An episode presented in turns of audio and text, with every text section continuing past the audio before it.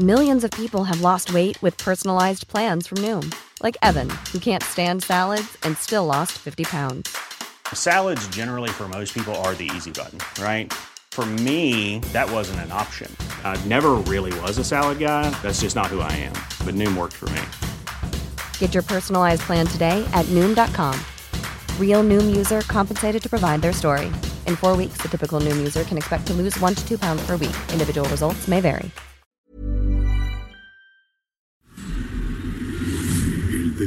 Había una vez un mundo en el que nadie creía. Un país de historias inexplicables. Una nación con personajes asombrosos. Santo Tomás tenía razón. Hay que ver para creer. El México increíble. Las verdades que duelen. La voz de los que callan. El dedo en la llaga. Infórmate, diviértete, enójate y vuelve a empezar.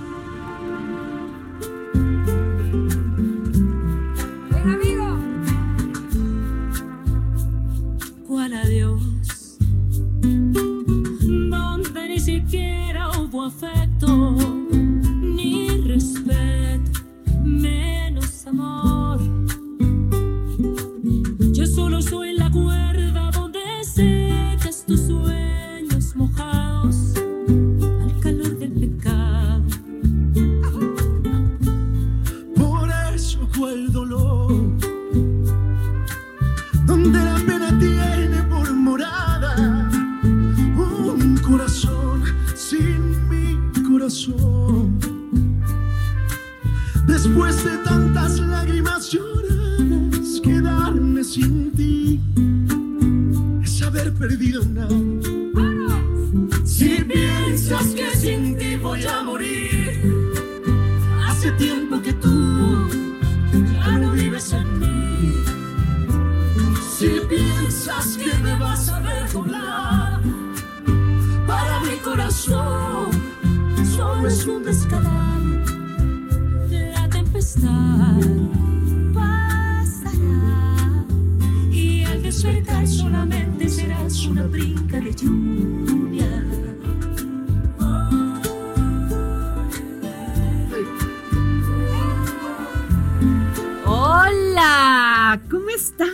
Oye, ay, hoy sí estoy romántica.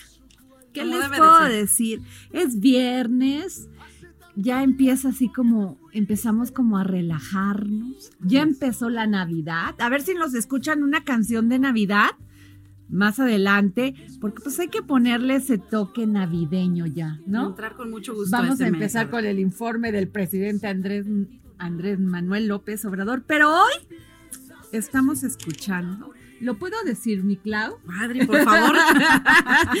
ya no vives en mí. Versión pop de la cantante mexicana Yuri con su colaboración de, con la colaboración de Carlos Rivera.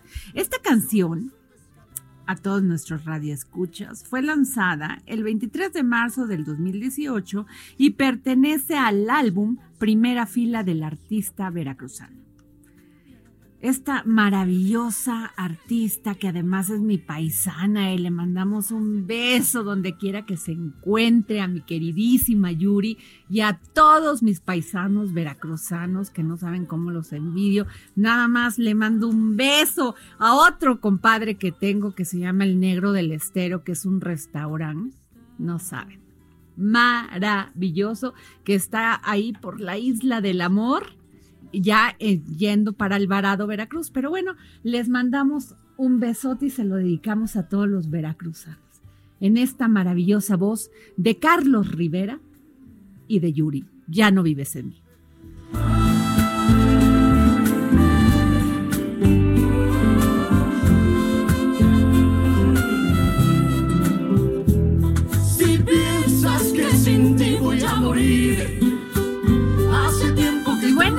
Pues así empezamos nuestro dedo en la llaga este viernes 29 de noviembre y tenemos a nuestra querida Claudia Ivette aquí al ladito.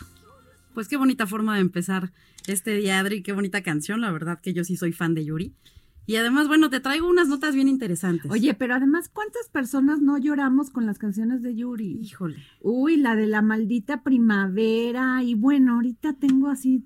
Es, es un- además, yo creo que es de las voces más talentosas y poderosas que tenemos en México. Y que además se mantiene porque es una disciplina No, importantísima conservar la voz. Guapísima, alegre, echada para adelante, reconoció cuando cayó en este, en este bache de su vida y salió como ave fénix y como uno debe de salir las veracruzanas y las mujeres de este país con la garra Más para no detenernos y más fuertes que nunca. Así es. Nos tiran, nos volvemos a levantar. más fuertes.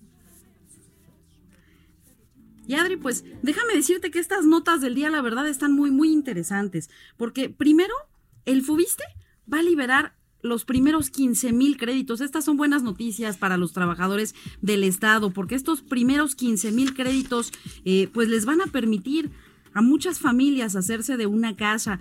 Ahora los trabajadores ya podrán comprar viviendas de entre 72 y 90 metros cuadrados. Uy, qué maravilla. Se está acabando con este mito, Adri, de, de- de los departamentitos que antes se acostumbraban. Ahorita ya se está liberando para que haya un, un número de metros más amplios.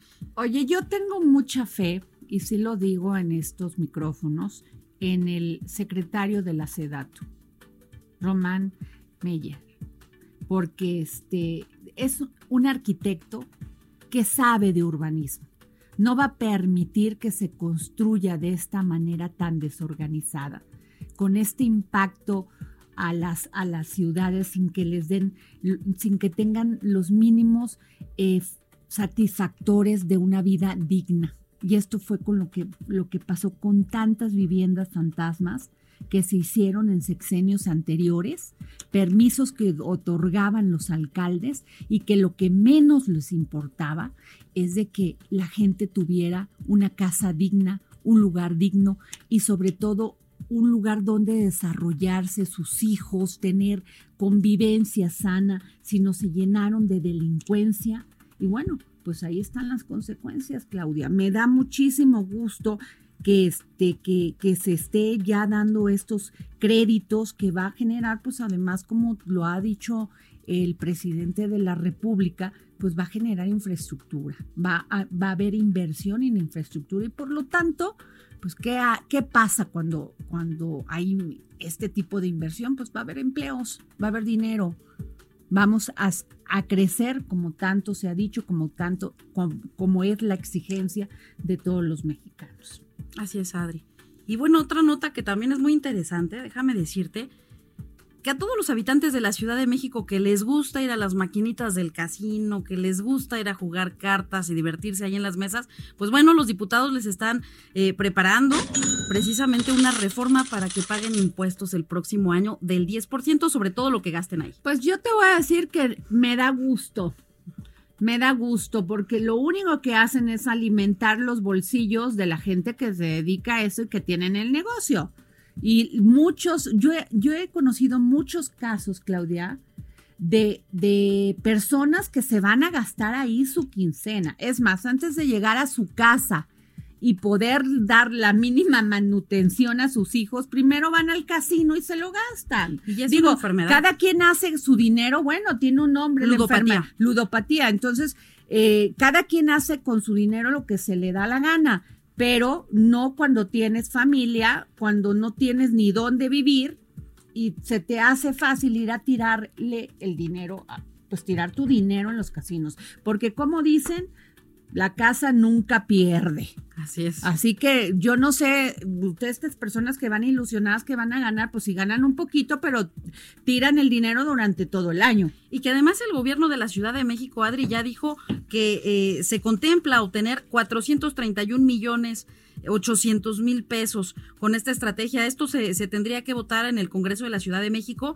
a más tardar el 15 de diciembre y de aprobarse, bueno, es una estrategia precisamente del gobierno de la Ciudad de México para combatir la ludopatía en los 35 casinos legales de la Ciudad de México. Claro, eh, y para esto sirve perfi- per- este, perfectamente todo este proyecto de cómo convivimos más como seres humanos, o sea, las zonas donde puedes ir a, a zonas de recreación que en México No hay. O sea, solamente o vas a los, a los, ¿cómo les llaman? A estos centros comerciales o mall a convivir, pero a gastar, en vez de llevar a tus hijos a tener una sana convivencia, a jugar fútbol. Así que, señores, no sean flojitos, neta. Lleven a sus hijos a convivir, pero verdadera convivencia de, de, de padres a hijos. Tiempo de Hablen calidad. con ellos, tiempo de calidad. Hagan deporte con ellos, porque eso es lo único que va a salvar a estas generaciones que nos siguen de la violencia, la delincuencia y todos estos crímenes que vemos todos los días. Así es, Adri. ¿No? Sí, a ver, espérame, es que el señor productor, tú no le haces caso al señor productor George Sandoval, que espera que, que hagas una pausa para que vaya a su ráfaga.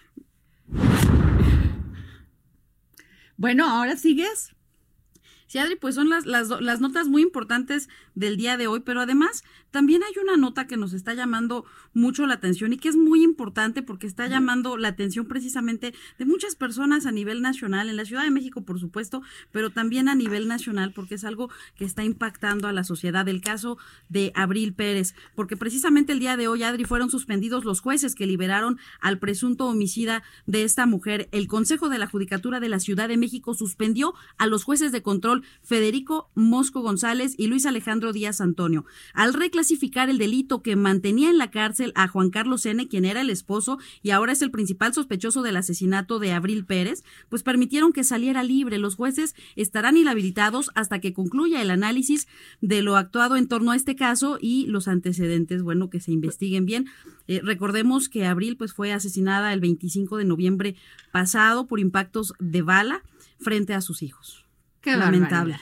Qué barbaridad, pero déjenme decirles porque quiero que me con su experiencia y con su inteligencia y con su gran capacidad de conocedor de estos temas, me pueda opinar sobre este caso, porque tenemos aquí en los micrófonos del dedo en la llaga a Guillermo de Loya, escritor y analista político y colaborador de la barra de opinión de TV Azteca y compañero de nosotros. Así es. Guillermo, muy buenas tardes. Qué gusto. Gracias por estar aquí presentando tu libro La Patria Asediada. Pero yo quisiera que con toda tu experiencia, no solamente política, sino jurídica, nos puedas decir qué piensas de este caso de Abril.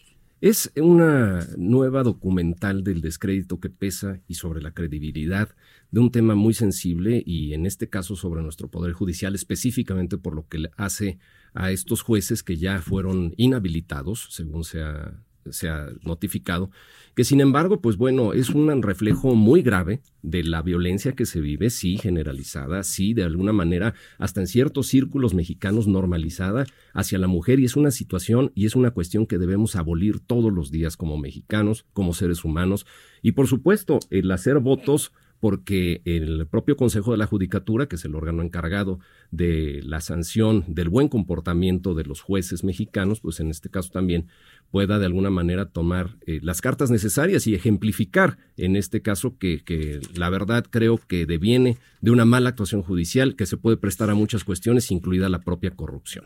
Creo que no nos debemos acostumbrar de ninguna forma a que estos casos, repito, se pongan dentro de la normalidad mexicana y hacer, reforzar todas las acciones necesarias y pertinentes para que la mujer mexicana encuentre una situación y una circunstancia de protección. Oye, Guillermo, pero ¿por qué ha subido tanto la tasa de violencia contra las mujeres? Es, es ¿Cuál una es tu cuestión. explicación? ¿Cuál es el tema de...? Porque yo antes de entrar a los micrófonos decía, realmente los hombres toman Sí. conciencia, Guillermo, de que son más fuertes que nosotros. Sin duda. O sea, no te estoy hablando espiritualmente, No, no, ni no, te estoy hablando perfecto. físicamente. Y de ello deviene un acto de profunda cobardía, que es aprovechar de esa situación de fortaleza física para poder hacer en supremacía un abuso de, de ella y poder de alguna manera maltratar física, verbal o de alguna manera a la mujer. Ha subido paradójicamente esta situación cuando aún antes, en tiempos, pues bueno, de hace décadas, quizá no muy lejanos, veíamos con esa normalidad el trato hasta cierto punto machista, eh, incunado desde las propias casas, en donde pues el varón tenía de alguna suerte ciertos privilegios, y que ahora yo lo que veo es una sociedad mucho más participativa, por supuesto, mucho más informada, una sociedad con un público, con un gran cúmulo femenino que sabe de sus derechos y de la denuncia y de las consecuencias posibles que puede tener esa denuncia, tanto pública como en términos jurídicos. Y con ello, pues bueno, creo que no es un incremento, sino también es el incremento del hacer visible esta situación que ha campeado durante mucho tiempo. Claro. Pero afortunadamente, repito, cada vez el marco legal se hace lo suficiente para poder tener ejemplos en donde se castigue de manera muy clara, en donde se ejemplifique que esa situación pues no se va a permitir en un Estado que cada vez debe proteger más a la mujer. Claro. Pues bueno, pero ahora pasemos a cosas más agradables y cre Oye, nos estás presentando aquí, te lo agradezco. No, muchas gracias. La patria asediada. Vamos por Cuenta. esta Cuéntanos todo, a ver. Bueno, te traje aquí también otros libros. Es- Escribo Oye, un poco y de no- todo. Nos puedes ¿eh? dar, nos puedes regalar esos a nuestro radio Son para ustedes. Por favor, a ver, este, Claudia, échate un comercial, ándale. A ver, Pues sí, a- ¿qué les parece si los primeros tres que nos manden, eh, pues una fotografía de que están escuchando foto, en la Dani. aplicación? Eh, pues el dedo en la llaga, pues con mucho gusto les hacemos llegar estos. Ay, mi eh, Dani viene, permíteme, es que viene mi, muy lento, mi Dani, no nos tomas foto ni nada. A ver, vente para acá, mi Clau, que es viernes, a ver, rápido. A ver, uno, dos, tres. Aquí nos pueden enviar a nuestros teléfonos de WhatsApp para que se lleven este maravilloso libro de Guillermo de Loya Cobian, La Patria Asediada. Muy Dinos gentil, de- Adriana. No, al contrario, dinos No, de muy qué gentil. Claudia. Pues eh, yo creo que sí hay que entender la historia y esta historia contemporánea de dónde venimos los mexicanos, hay que pasar sin duda por el siglo XIX. En esta idea, después de un país convulso que viene de una independencia, de un proceso de independencia, posteriormente pasar por la revolución de Ayutla, donde se destierra a un dictador y donde toma auge esa división de los mexicanos en torno a liberales y conservadores, que posteriormente fue a aterrizar en una división que propició una intervención de naciones, una intervención tripartita, y donde finalmente pues las ideas imperialistas de los franceses con Napoleón III querían de alguna manera instalar el imperio dentro de México para poder satisfacer esa necesidad expansionista. Claro. Pero para, para esos fines eh, yo tomé un relato ficticio, novelado, que es alrededor de un teniente coronel que era un amanuense, un escribano, un escritor de las cartas de Porfirio Díaz Mori. Ajá. Eh, Porfirio Díaz, como tú sabes, con una gran trayectoria militar que quizá no ha sido reivindicada en justicia en gran parte, porque pues bueno, se le conoce a través de la historia como aquel gran Pues es que tirano le y dictador. pasó lo mismo que Evo Morales, se quieren, pe- quieren permanecer, guardadas- quieren permanecer guardadas las años. dimensiones, eh, Pues sí. bueno, guardar las dimensiones, claro, Eh. pero quieren permanecer años en el poder y llega un momento, aunque hagas bien las cosas, la gente dice, basta, ya Los tuviste tu excesos tiempo. en el poder tarde o temprano son castigados Bueno. por la voluntad popular. Y a Porfirio Díaz le Ay, que- tocó ah, lo dijiste muy bonito. hasta y- subirse y al Ipiranga. Querido Guillermo. hasta irse, irse en el Ipiranga y estar muy lejos de la patria, ahora en Francia, ¿Qué tal? Pues sí. El personaje teniente coronel, pues bueno, también, ahora que estás también en ánimo romántico, pues bueno, esto Ay, sí. conlleva también una historia de amor, un amor lejano, un amor fallido que se da a través de una relación epistolar del teniente coronel con una admirable y fina y respetable señorita de la sociedad poblana en esos tiempos. Y se ubica dentro de los preparativos de 1800 al mando del general Ignacio Zaragoza, se está preparando para el combate y la batalla que se llevará y tendrá lugar histórico en el 5 de mayo de 1862. Ahí viene la narración de los hechos, pero yo quise concentrar la gran mayoría del relato en una situación que creo que también históricamente no está bien valorada. Y A es ver. Los 62 días de resistencia que a partir de abril en 1863 se dan a la patria, por eso el título de la obra, La patria asediada, con el asedio del regreso después de la derrota del 5 de mayo de los franceses, con ya ciertos rencores, después de haber sido eh, profundamente humillados, eh, regresan pues evidentemente a tomar nuevamente lo que es suyo y a tomar Puebla, una Puebla que estaba ya preparada después de la muerte de Zaragoza del 8 de septiembre en 1862 y ya con Jesús González Ortega al mando. En ello ya estábamos preparados para resistir ese asedio que según se estimaba, pues bueno, eh, Frédéric Bazin, el parisino, dijo que no iba a durar más de unos cuantos días, así como también Lorenzés había dicho que prácticamente antes de la batalla del 5 de mayo estaba ganada. Y ese hecho heroico en donde se resiste 62 días hasta donde no quedó una piedra sobre otra piedra, donde no había una sola bala, en donde las leyendas rondas en que incluso en las calles se preparaba el tamal de francés, donde ya no había que comer y donde pues bueno se tomaba agua de los charcos poniendo un pañuelo encima del lodo. Dijo que es lo único que dejan las guerras. Sí, sí, sí, imagínate, Dingo, en la perspectiva de, ese, de esa época, pues bueno, fue una situación terrible. Pero finalmente, los intentos de Comonfort por romper el asedio e ingresar y abastecer a las tropas mexicanas fueron infructuosos y se rinde la plaza eh, en Puebla y pues es el paso ya que se da para la instalación formal del imperio con Maximiliano de Habsburgo. Todo esto está contenido en un libro que eh, se da alrededor de una historia ficticia. Inicia con el supuesto hallazgo de un ramillete de cartas, que son 31 cartas escritas ficticiamente, evidentemente, por el teniente coronel eh, Saucedo Ayón, y en ellas se narran este, este cúmulo de episodios que, insisto, han forjado el perfil de una patria que ahora con este tipo de cuestiones con las que iniciamos la plática, desafortunadamente dibuja más cicatrices en su rostro. Creo que el saber de dónde venimos nos va a hacer pactar hacia dónde podemos llegar.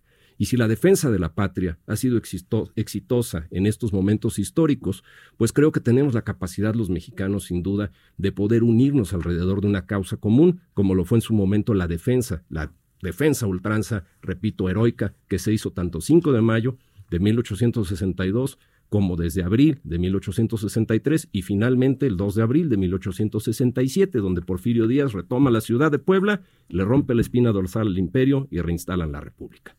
Oye, y todo va en esta amada señorita. Amada señorita. Adorada señorita. Con mucho romanticismo. Te sale el espíritu romántico. Absolutamente, derramo miel. Eh. ¿Por qué? A ver, eh, cuéntame, ¿cómo entrelazas? Pero ¿cómo, ¿cómo entrelazas? Porque, eh. porque es muy interesante, o sea, por un lado la guerra, el, la intervención militar, que ahorita me vas a decir qué piensas de lo que dice eh, nuestro vecino de acá arribita ah, sobre sobre que nos quiere declarar país este bueno a, nosotros no a los a los narcos terroristas pero pero dime o sea a ver cuéntanos porque sí es muy interesante. Está escrita de una manera el libro está escrito de una manera magistral. Además te voy a decir una cosa eh, yo tengo cartas de mi abuelito que fue general de las guardias presidenciales de Venustiano Carranza. Qué importante. Bueno, y este, y todas las cartas que le dirigía a mi abuelita Licho eran adorada, amada, Lichito. Sí, claro. O sea, de una manera que ya nadie se conduce en estos tiempos. Sin duda, digo, yo, yo me voy a poner entre, entre nostálgico, romántico y, y, hablando como viejito, pero la verdad es que sí, creo que hemos perdido gran parte de esa sensibilidad y en mi caso, pues una sensibilidad heredada de mi padre. Mi padre fue cronista de la ciudad de Puebla. Eh, él, pues de alguna suerte me enseñó de ese amor filial que se le puede tener a una patria chica y todo lo que implicó, pues en gran parte los fundamentos de lo que fue también esta obra. Pero sí, volviendo a esa situación, creo que se ha perdido esa, esa parte tan personal, tan íntima y tan bella que es la comunicación cara a cara y la comunicación epistolar, que para mí yo sigo siendo un enamorado del papel en físico. O sea, ¿escribes tus cartas a mano? Sí, sí me gusta escribir a mano. Sí, tengo una letra terrible, pero hago honor a lo de doctor, o sea, no soy doctor en medicina, pero sí tengo la parte en la cual mi escritura solamente sería entendible por los galenos. Pero en, esta, en este caso, eh, por lo que tú has expresado, creo que sí nos hace falta, repito, también en la conciencia histórica. Que son valores. Sí, el afianzar esos valores que, que, que creo que eh, nos hacen en un perfil muy valioso y sobre todo nos distinguen como seres humanos. Oye, Guillermo, este, Guillermo, pero entiendo todo este papel y bueno, eh, tendríamos que profundizar mucho sobre el tema de la intervención francesa y, y la llegada de Maximiliano. Así es. Pero, ¿tú qué crees que nos dejó Maximiliano de Habsburgo como positivo a este país? Yo creo que no reluce, evidentemente, la historia, como tú lo sabes, es escrita siempre Porque por los fue un gran adorador de México. Fue un, también un romántico y un enamorado también de la causa que lo había traído aceptar la corona en México. Exacto. Y pues sin duda fue una persona de buena fe, eh, que en la parte administrativa, la vanguardia europea que él conocía por parte de la administración pública lo llevó a hacer ciertas ordenanzas que constituyeron las bases en su momento de lo que pudo haber, haber sido la nueva vida constitucional mexicana. Eh, legislación de vanguardia en la regulación de aguas, legislación de vanguardia en la tenencia de tierras. Qué importante que lo digas, porque es muy importante. En la distribución de las cargas de trabajo, El paseo de la reforma. que era el paseo de la emperatriz originalmente, dedicado evidentemente a Carlota. Y en este caso creo que no se ha puesto a relucir lo que Maximiliano pudo haber aportado a la vida pública y repito, cuando fue una persona de muy buena fe para las intenciones que él traía. Pues sí. Eh, bueno, vamos a un corte comercial y regresamos con Guillermo de Loya, aquí con este maravilloso libro, La Patria Asediada. Muchas gracias.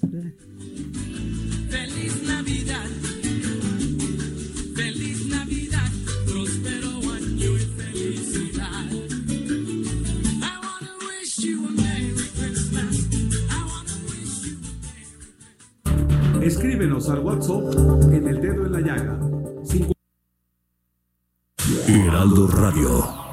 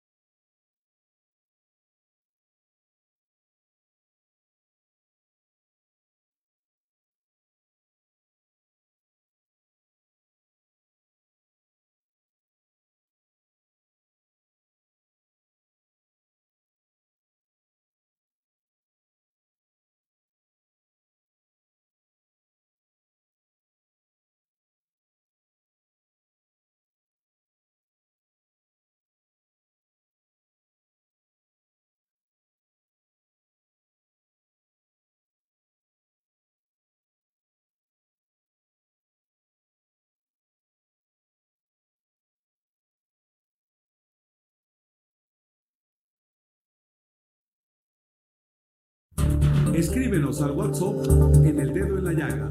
55 25 44 33 34.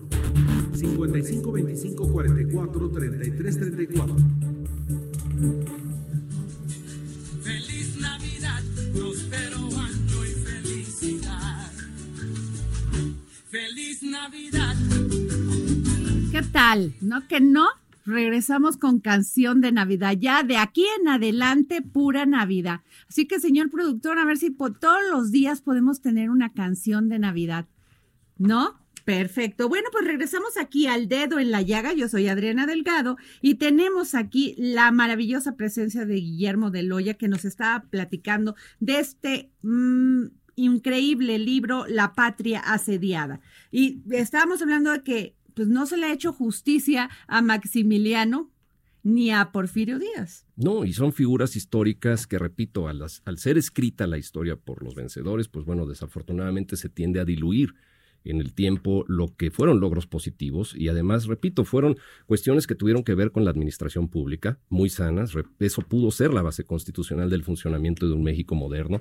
El propio Porfirio Díaz, sí, evidentemente, con grandes contrastes en su época posterior como gobernante, pero pues con un gran mérito militar Sí, a quien ahí se está le el debe. ferrocarril, el Palacio de Bellas Artes. Y después, mucha evidentemente, también. aportación a la cultura. Pero estrictamente en este periodo en el cual, repito, versa desde 1861 a 1867, a quien hay que reconocerle méritos verdaderamente militares y los logros y los grandes logros, el asedio que se dio desde los fuertes de Loreto y Guadalupe para poder triunfar ese 5 de mayo, en gran parte fue de Porfirio Díaz. Fíjate. Oye, dame tu opinión sobre lo de nuestro vecino. Ah, que De que ya vamos quiere a- venir a intervenir vamos a los nuestro temas país, álgidos. Oye, Bueno, es, es un rasgo natural de la modernidad el sostener los Oye, lo principios de no digo de manera de chiste porque sí ya Sí. es de risa. Sí, sí, sí. Bueno, es una persona muy peculiar desde que inició en, en esta, en esta cuestión política de Donald Trump. Y creo que no es más que una nueva bravata que tiene para poder imponer condiciones dentro de la política bilateral. Ya lo tuvimos con la eh, supuesta imposición de aranceles que derivó en una nueva política migratoria y ahora lo tenemos con la eh, pues amenaza que sí, al ser ratificada por el Congreso de Estados Unidos, pudiese tener la libertad de la intervención justificada, incluso en mando militar, de incursionar dentro de la propia República. En eso, pues bueno, es una situación de enorme peligro pero que también no debemos desaprovechar los propios mexicanos. ¿Por qué? Porque existen tratados bilaterales específicos en torno a la cooperación México-Estados Unidos en materia Bueno, de, oficinas de del. FBI tenemos aquí cinco o seis oficinas. Y que hemos- no es nuevo. Y hemos sabido que esto a lo largo del tiempo Claro. ha operado así.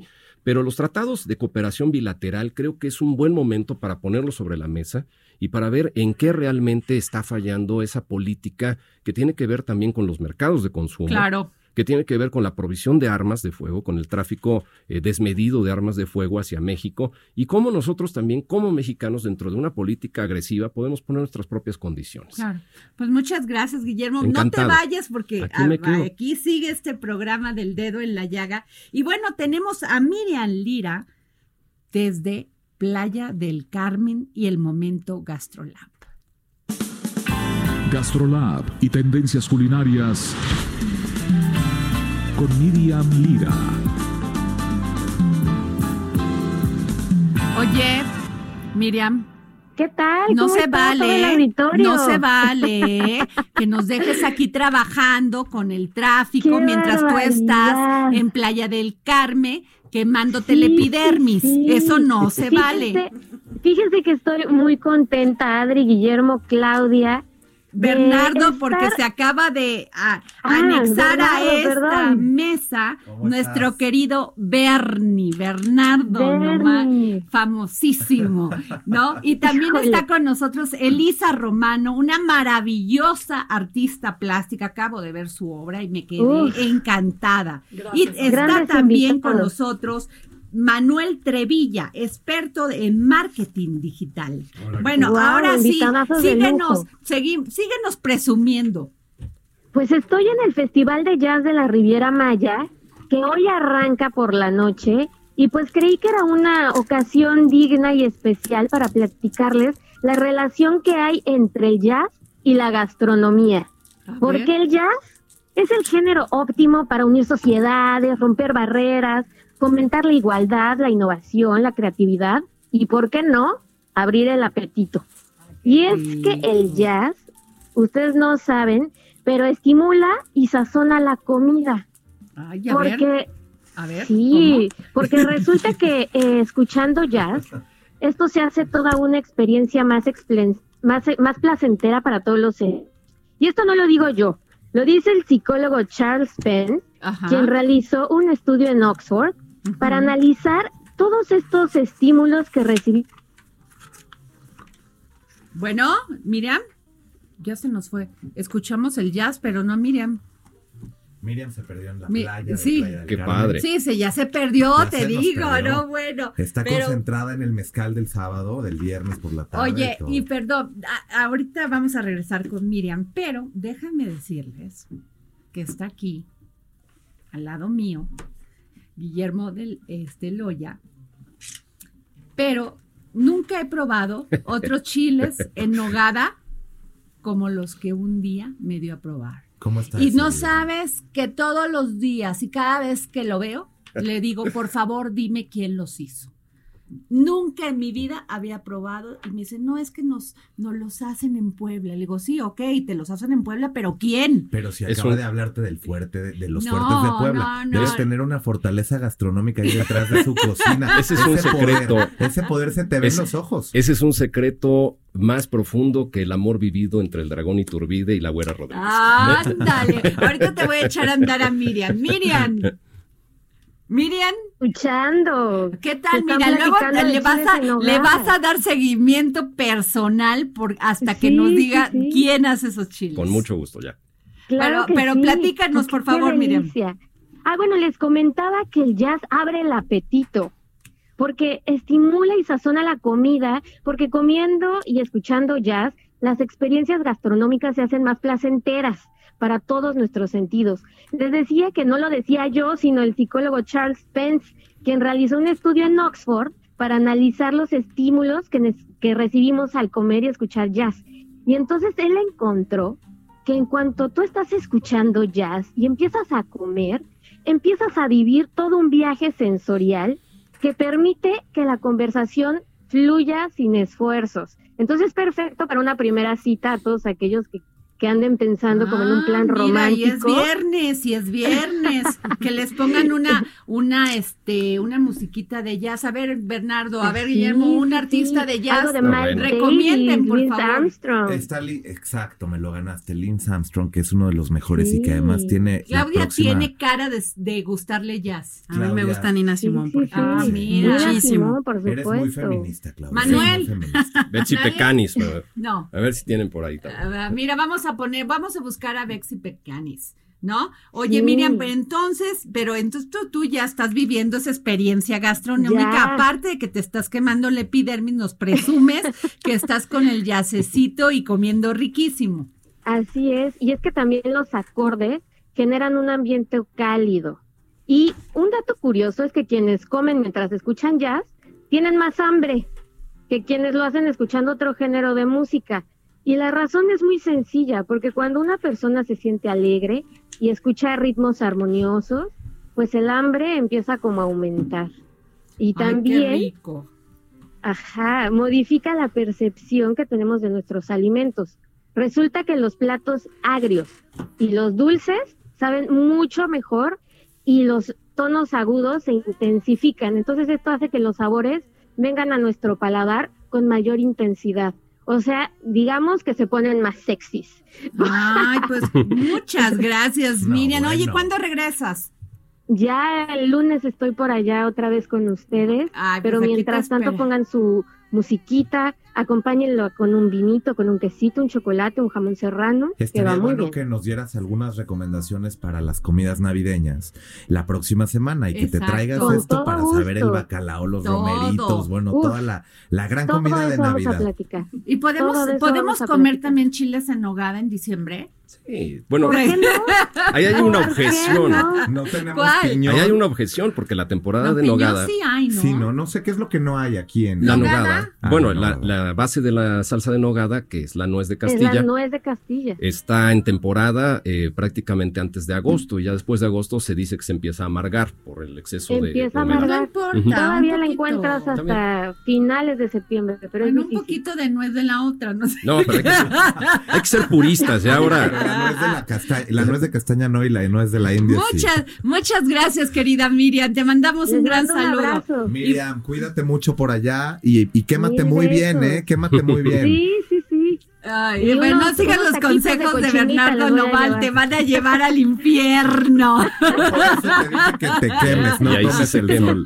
Oye, Bernie, pues platícanos. Adriana, A ver, primero vengo muy emocionado porque ¿Por a pesar del tráfico en el que la ciudad en viernes pues se descompone, tenemos, bueno, les tengo que confesar Adriana que estoy muy emocionado porque acabo de ver el turibús de Van Gogh Live aquí afuera de la estación. Oye, pero, señores. pero ya que te estás echando el comercial, échatelo completo. pues- ¿Qué va a ser el Van Gogh Alive? A ver, les voy a contar. En febrero del 2020 traemos el primer museo digital a la Ciudad de México, que además es itinerante, porque vamos a construir en la explanada del Monumento a la Madre una, pues una estructura de 10 metros de alto, donde lo que sucederá dentro es una serie de proyecciones y una experiencia extraordinaria multisensorial, desde el olfato, el, repertorio acústico, la visión, por supuesto, y la visibilidad de las obras de Van Gogh, como si entráramos en ellas. ¿Esto qué quiere decir? Que parece que nos vamos a meter en los girasoles, en los campos de, de lavanda, en el trigo de Van Gogh. Y además, pues, una serie de experiencias con las marcas que patrocinan este proyecto.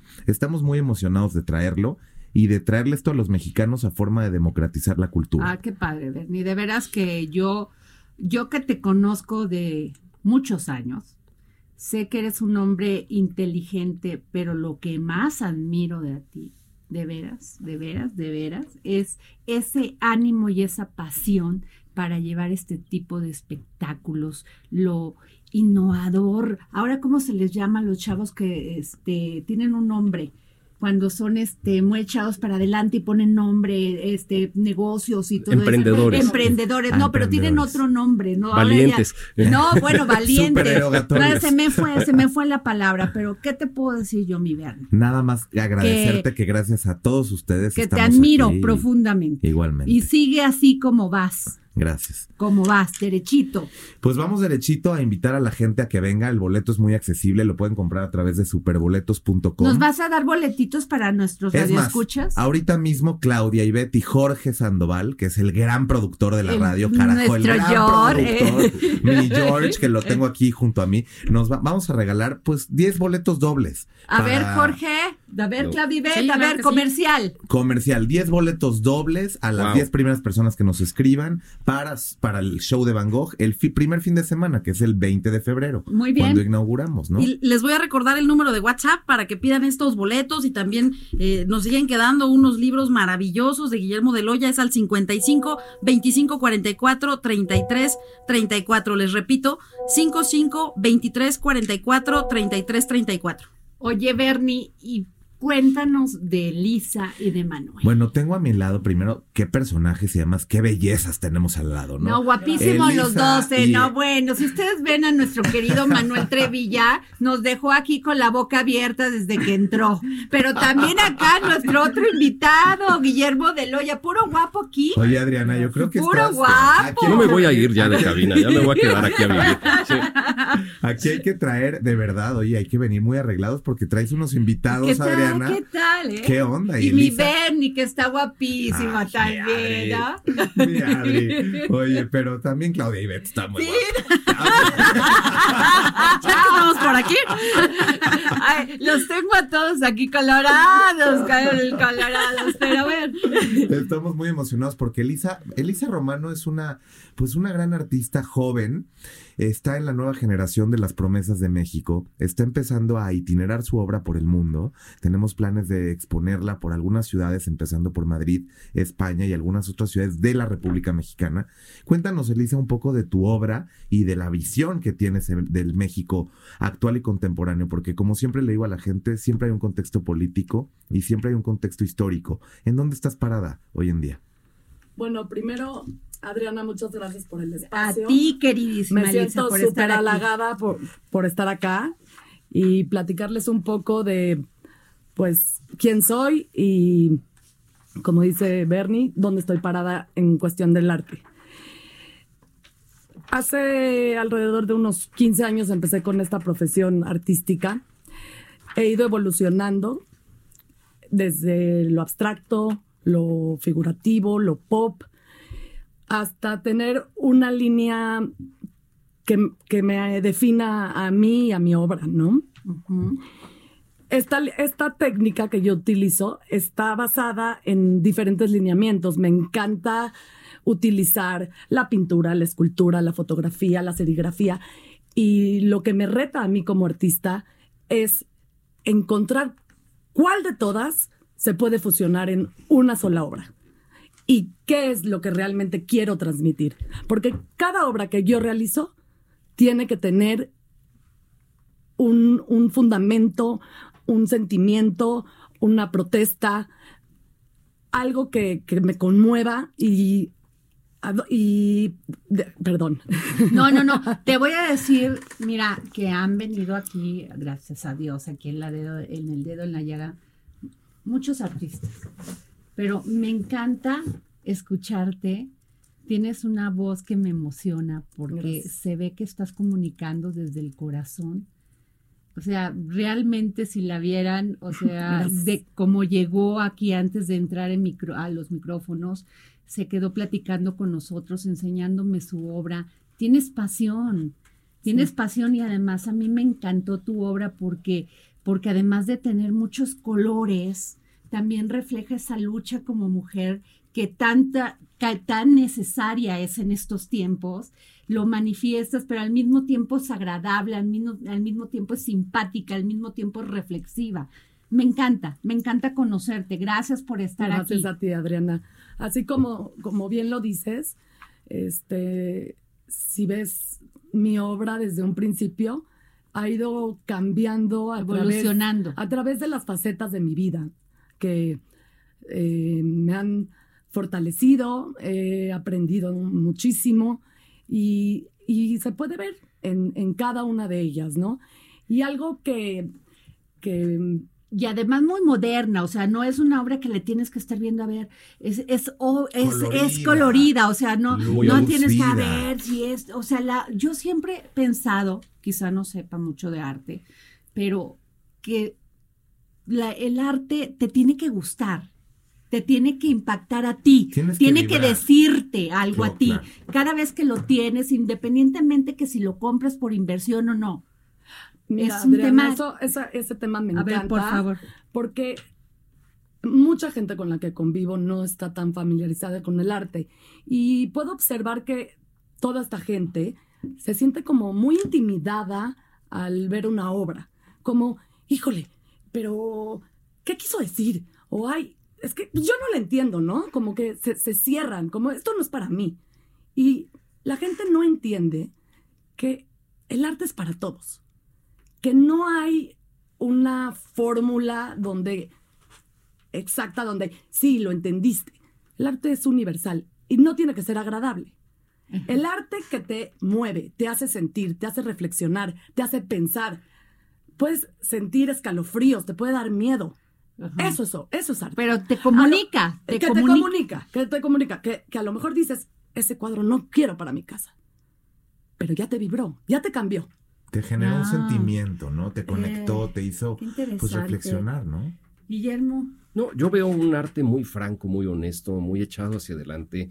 Tengo ahorita ya el privilegio de conocer tu trabajo a través del Instagram y creo que no nada más es la cantidad del colorido que estimula, sino lo que transmite en realidad y esta sensibilidad que a la flor de piel, sin duda, desde que hablas se A nota. flor de piel, me Y- encanta tu sinceridad y tu franqueza. Sí, sí, hay que decirlo. Y además, pues bueno, no hago más que sumarme a esta cantidad de felicitaciones que yo creo que auguran un futuro, así porque el augurio lleva un gran y enorme grado de certeza, un gran futuro y un horizonte muy bueno, nada más para un artista, sino para los mexicanos en sí. Así es, y la verdad es que como Bernie me presentó, he expuesto muchas veces aquí nacional, en, en el ámbito nacional, y también he expuesto en Nueva York, Canadá, en la Bienal de, de Florencia, pero siempre me he presentado como una mujer artista mexicana, donde de alguna forma se pueda ver mis- mi origen y mi cultura. Y, lo, y se ve en Lo las obras, ¿eh? Y se, por ejemplo, este baúl que pintas El con, barril. con Emi- el El barril, sí, el, ba- el barril con, Emi- Correcto. con Emiliano Zapata. Muy interesante. Claro, muy y, aparte cada, cada pieza tiene su historia. Por ejemplo, ese barril se lo regalaron a mi papá. Y entonces curamos el tequila en, en ese barril. Luego ya lo querían tirar y dije, no, no, no, dame esa pieza, yo la voy a pintar. Y, ¿qué crees? Ese barril me costó tanto tiempo y esfuerzo de pintar, porque estaba pasando en unos momentos muy difíciles en mi casa. Y entonces todas las noches pintaba ese, ese barril. Y al final le hice una historia a este barril que cobra vida, pero está un poco pasado de copas.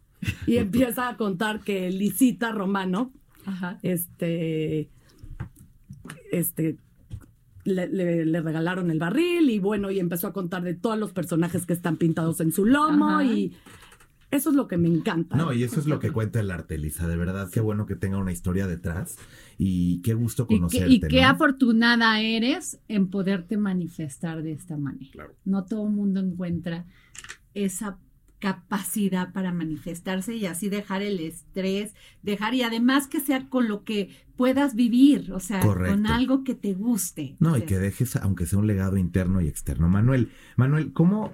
Qué gusto tenerte, Manuel Trevilla, un gran emprendedor, Adriana también, gran emprendedor, creador de Store Level y de algunos otros conceptos de ¿Emprendedor marketing. era la palabra que buscaba o No, ya lo habíamos Bueno, dicho, Ah, no. sí, sí. Entonces ahorita la voy a buscar. Pero Manuel es un emprendedor y forma parte de grandes grupos de empresarios jóvenes y de emprendedores. Yo tengo una conexión con Manuel muy especial porque tiene ganas de querer a México y de querer hacer crecer a México. Cuando encuentras a esa gente en tu camino, de verdad hay que invertir en ellos, apostarle y seguir adelante. Manuel, de Store Level y vinculado al arte, ¿cómo podrías, cómo, podrías contarle a nuestra gente que el arte y la mercadotecnia se llevan para hacerle ver a la gente que es una alternativa para seguir creyendo en México?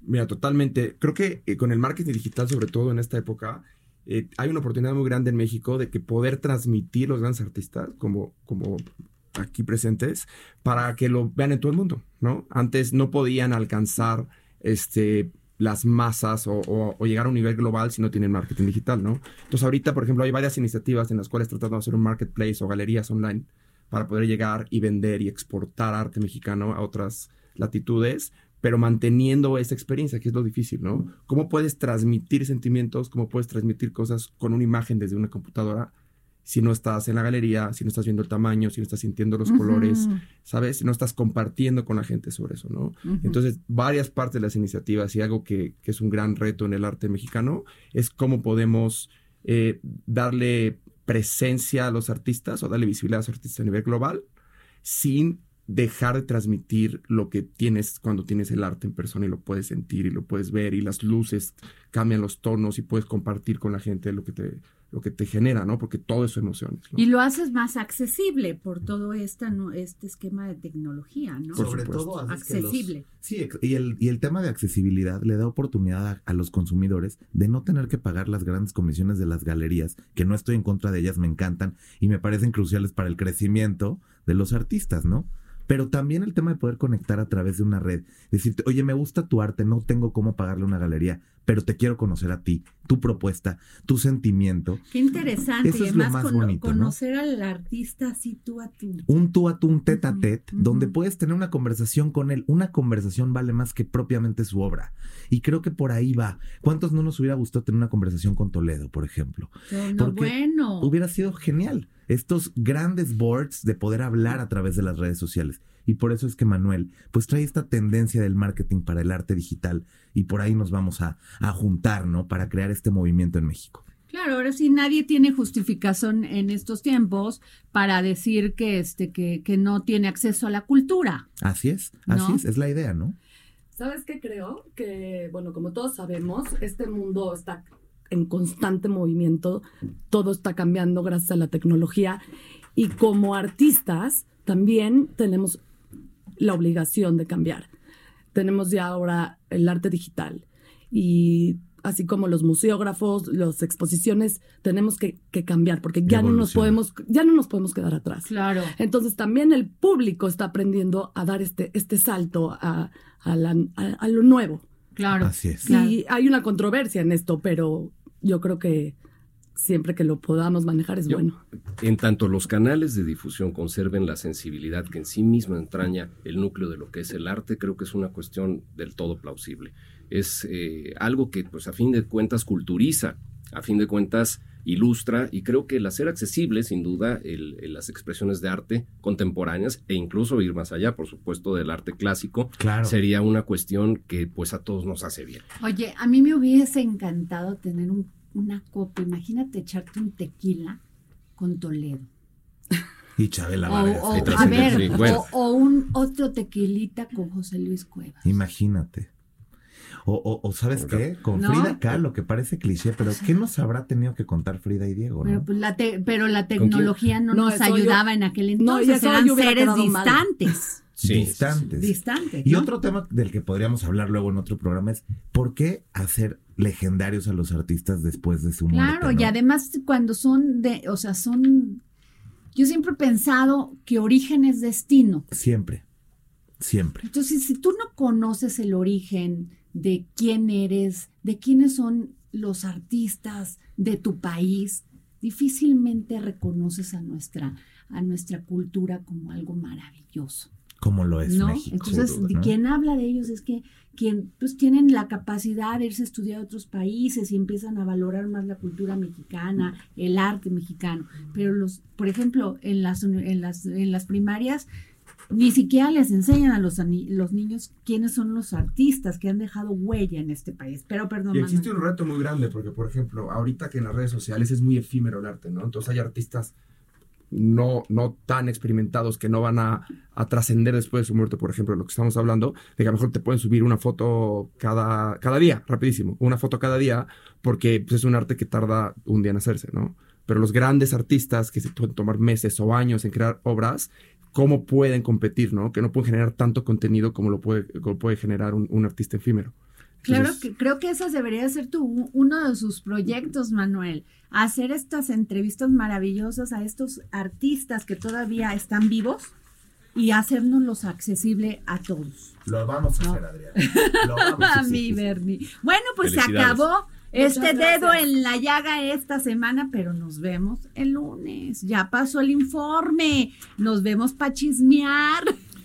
Feliz El primer aniversario lunes. a nuestro presidente. sí. Y hay que echarle ganas y hay que apoyarlo. Aunque que me llamen. Chaira, no, importa. aunque me llamen Chairo a mí o Fifi, hay que apoyar a nuestro México. Bueno, pues nos vamos, regresamos y bueno, nos vemos aquí en el dedo en la llaga el próximo lunes. Gracias.